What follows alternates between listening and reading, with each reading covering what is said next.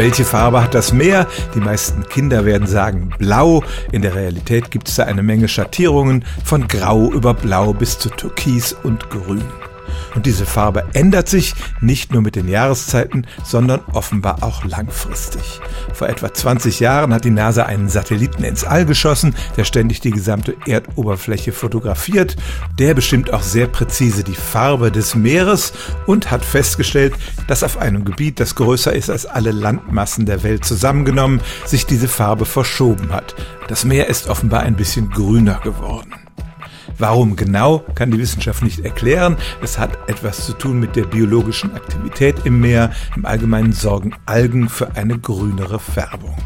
Die Veränderung ist mit dem menschlichen Auge kaum wahrnehmbar, aber sie ist real und sie ist mit hoher Wahrscheinlichkeit auf den Klimawandel zurückzuführen. Welche Folgen das im Einzelnen haben wird, kann man noch nicht sagen. Ganz sicher wird es sich auf den Kohlenstoffkreislauf auf der Erde auswirken und die Wissenschaftler sind ziemlich entsetzt, dass sich die Veränderung der Erde durch den Menschen derart großflächig per Satellit beobachten lässt. Denn es stimmt tatsächlich, durch den Klimawandel hat sich die Farbe großer Teile der Ozeane leicht verändert. Stellen auch Sie Ihre alltäglichste Frage unter stimmt's at radio1.de.